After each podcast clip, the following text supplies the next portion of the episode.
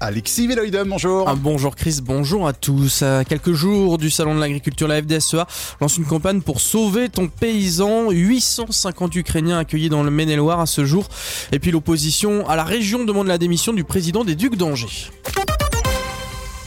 À quelques jours de l'ouverture du Salon international de l'agriculture, la FDSEA implore le gouvernement de sauver les paysans. Depuis quelques jours, le principal syndicat agricole mène cette campagne Sauve ton paysan. En Mayenne, la FDSEA 53 a collé des affiches un peu partout. Parmi les principales choses dénoncées, les accords commerciaux avec le continent américain qui permettent aux pays d'Amérique du Sud notamment d'exporter leurs produits en France. Michael Gautret est délégué FDSEA du canton de Château-Gontier.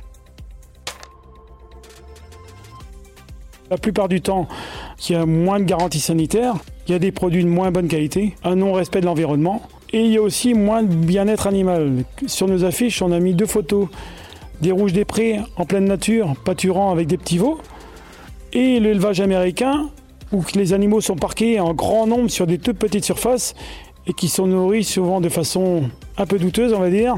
Et ces viandes-là, on n'accepte pas qu'elles reviennent sur nos assiettes en France avec des coûts de production ben, forcément plus bas et beaucoup de choses qui ne sont pas respectées. Le syndicat dénonce aussi le manque de rémunération des éleveurs. Un an après le début de la guerre en Ukraine, plus de 850 réfugiés sont toujours en Maine-et-Loire.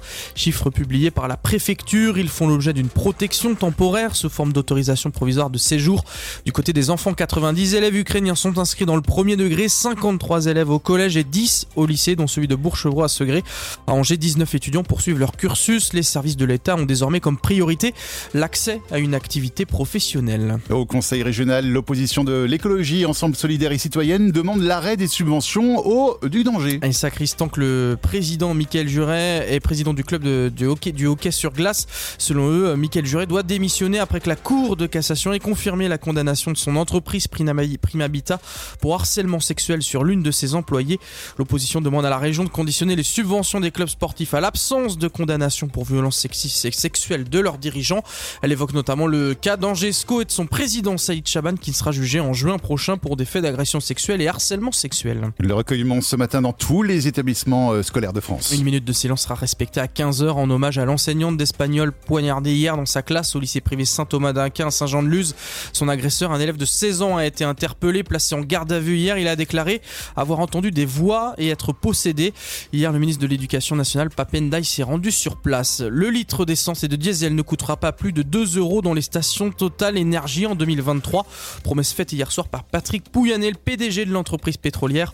À partir de mercredi prochain, les prix seront plafonnés à 1,99€ uniquement dans les stations situées sur les autoroutes. Enfin, le FC Nantes pour l'exploit ce soir en Ligue Europa de football. Et oui, Chris, les Nantais reçoivent la, Juventus Turin en match retour. Le résultat était de 1 but partout à l'aller.